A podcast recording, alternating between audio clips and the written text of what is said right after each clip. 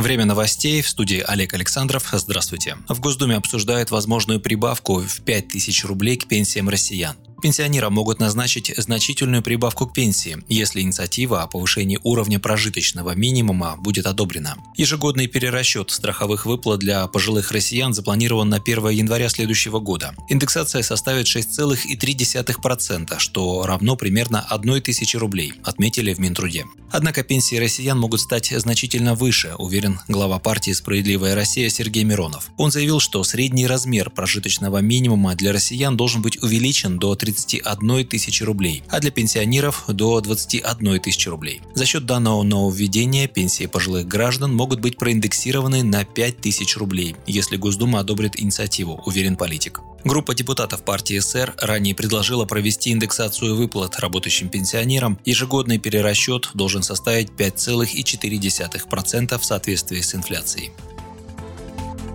«Справедливой России» разъяснили инициативу об освобождении самозанятых от уплаты налогов. Освобождаться от налогов должны доходы самозанятых россиян, которые не превышают реальный, а не формальный прожиточный минимум, заявил замруководителя фракции СР в Государственной Думе Алексей Чепа. Он рассказал, что по заданию «Справедливой России» эксперты провели специальное научное исследование, которое дало ответ на вопрос, сколько должна стоить продуктовая корзина. По расчетам ученых, это 31 тысяча рублей. По нашему мнению, это и есть реальный прожиточный минимум в России. Суть разрабатываемого законопроекта очень простая. Те самозанятые, которые зарабатывают меньше этой суммы, не должны платить налог на профессиональный доход, рассказал Чепа. Напомним, сегодня прожиточный минимум для трудоспособного населения приравнен к МРОД и составляет 12 130 рублей. Алексей Чепа пояснил, что разработка такой инициативы – общефракционное решение. Этот и другие законопроекты обсудят на заседании фракции, которое состоится 14 сентября. Эксперимент по специальному налоговому режиму для самозанятых был запущен в прошлом году. Сейчас проект действует в 79 регионах, в сентябре к нему должны подключиться еще 5 субъектов федерации.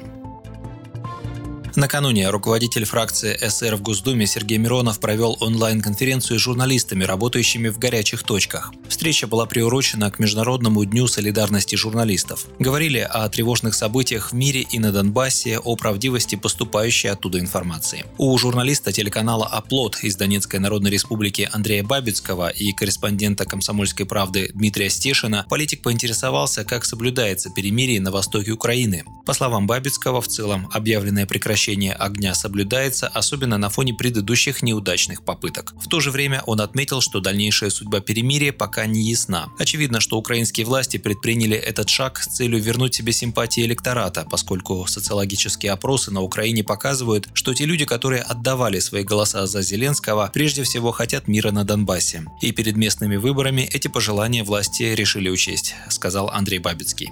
Журналист сообщил, что российскими СМИ события в ДНР освещаются нерегулярно, хотя и объективно. Народ республики с нетерпением ждет признания со стороны России, при этом выдача российских паспортов продолжается и добавляет людям уверенности в завтрашнем дне. Сергей Миронов напомнил, что партия СР еще в мае 2014 года официально признала ДНР и ЛНР. Еще ни одни федеральные выборы не обходились без политических скандалов. Не стало исключением и нынешняя избирательная кампания. В Калининградской области сразу в двух городах отменена регистрация кандидатов от «Справедливой России». Это случилось за несколько дней до голосования, и времени на восстановление через суд у представителей СР уже не осталось. Речь идет о четырех кандидатах в депутаты окружного совета депутатов муниципального образования Ладушкинский городской округ Калининградской области и списка кандидатов в депутаты окружного совета депутатов муниципального образования голосования Зеленоградский городской округ. Лидер партии Сергей Миронов уже заявил, что снятие кандидатов СР с выборов по заявлениям оппонентов из других партий противоречит действующему законодательству. Выводы судов по данным решениям ломают сложившуюся годами как практику выдвижения кандидатов, так и судебную практику, прокомментировал ситуацию Сергей Миронов. В настоящее время региональным отделением «Справедливой России» и кандидатами подготовлены и поданы в суд кассационные жалобы. В Минюсте разъяснили, какое наказание грозит россиянам за отказ от вакцинации от коронавируса. Таким запросом в ведомство обратилась вице-спикер Госдумы от «Справедливой России» Ольга Епифанова. Парламентарий сослалась на поступившее в парламент коллективное обращение по поводу нарушения конституционных прав граждан введением обязательной вакцинации. В ответе Министерства юстиции говорится, что из нового кодекса об административных правонарушениях могут исключить статью о штрафах для граждан до 7 тысяч рублей за отказ от обязательных профилактических прививок и медицинских осмотров. При этом в ведомстве отметили, что допуск к работе лиц, не прошедших обязательную вакцинацию, будет являться основанием для штрафов работодателей. Вот такие новости. Оставайтесь с нами, будьте в курсе событий.